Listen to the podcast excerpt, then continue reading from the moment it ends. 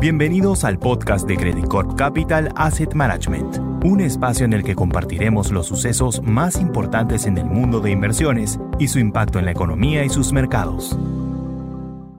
Hola, soy Juan Camilo Rojas, vicepresidente de Soluciones de Portafolio en Asset Management. En este podcast les estaremos contando los principales hechos que explican nuestra visión de estrategia en el último mes y los que marcarán el mes que transcurre.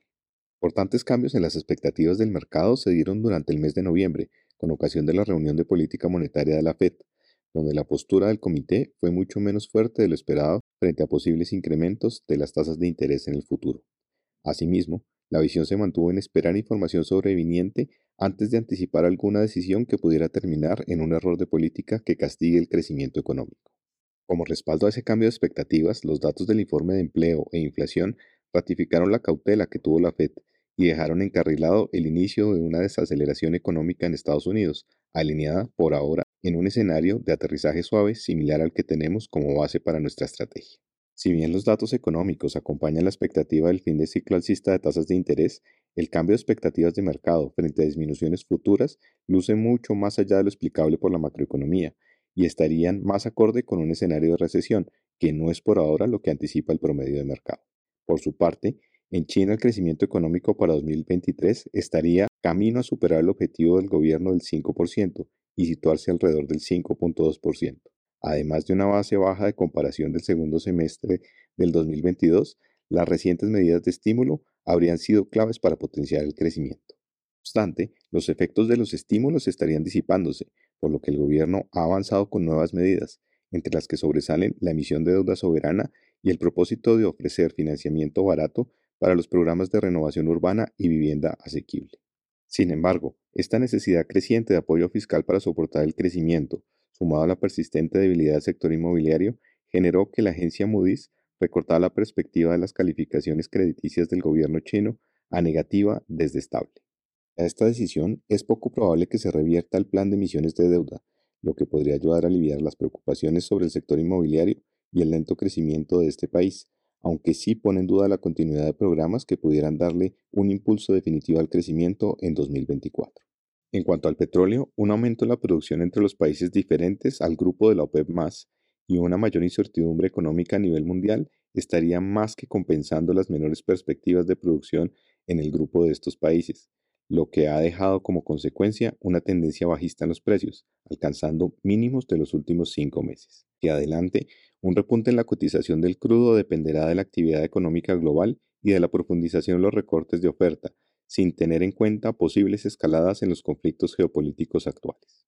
Cuanto al comportamiento de los activos, los mercados registraron un importante avance durante el mes de noviembre, debido a que los inversionistas han interiorizado la narrativa de un aterrizaje suave en la economía de los Estados Unidos con una inflación a la baja y una economía que evita recesión.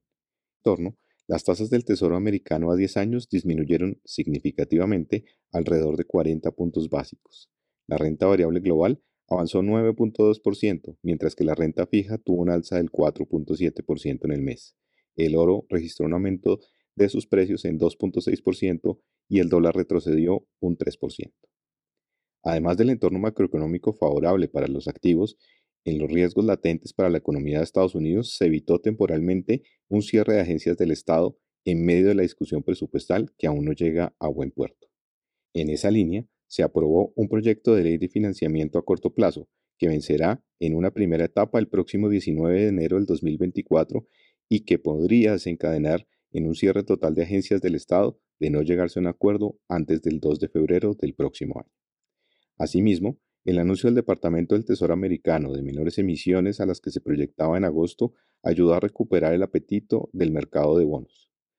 Esto pese a que la agencia Moody's cambió de estable a negativa la perspectiva sobre la calificación crediticia en Estados Unidos. En el ámbito geopolítico, las tensiones entre Estados Unidos y China parecieron disiparse después de las reuniones bilaterales en donde se acordó reanudar la, la comunicación militar de alto nivel. Luego de un mes de fuertes valorizaciones para los diversos activos, el mercado se mantiene más cauto.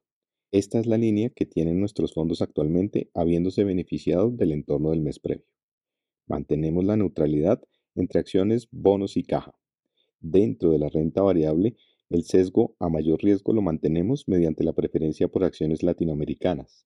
En renta fija, neutralizamos nuestra posición en duración aprovechando la caída de las tasas de interés y hemos iniciado una sobreponderación en bonos grado de inversión en Estados Unidos versus la deuda de grado especulativo, pensando que el ajuste de las tasas visto en los últimos dos años empezará a verse mediante un deterioro en las métricas de crédito de las compañías más frágiles en los siguientes trimestres.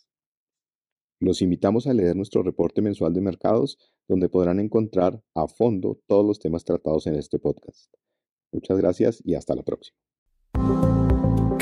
Capital Asset Management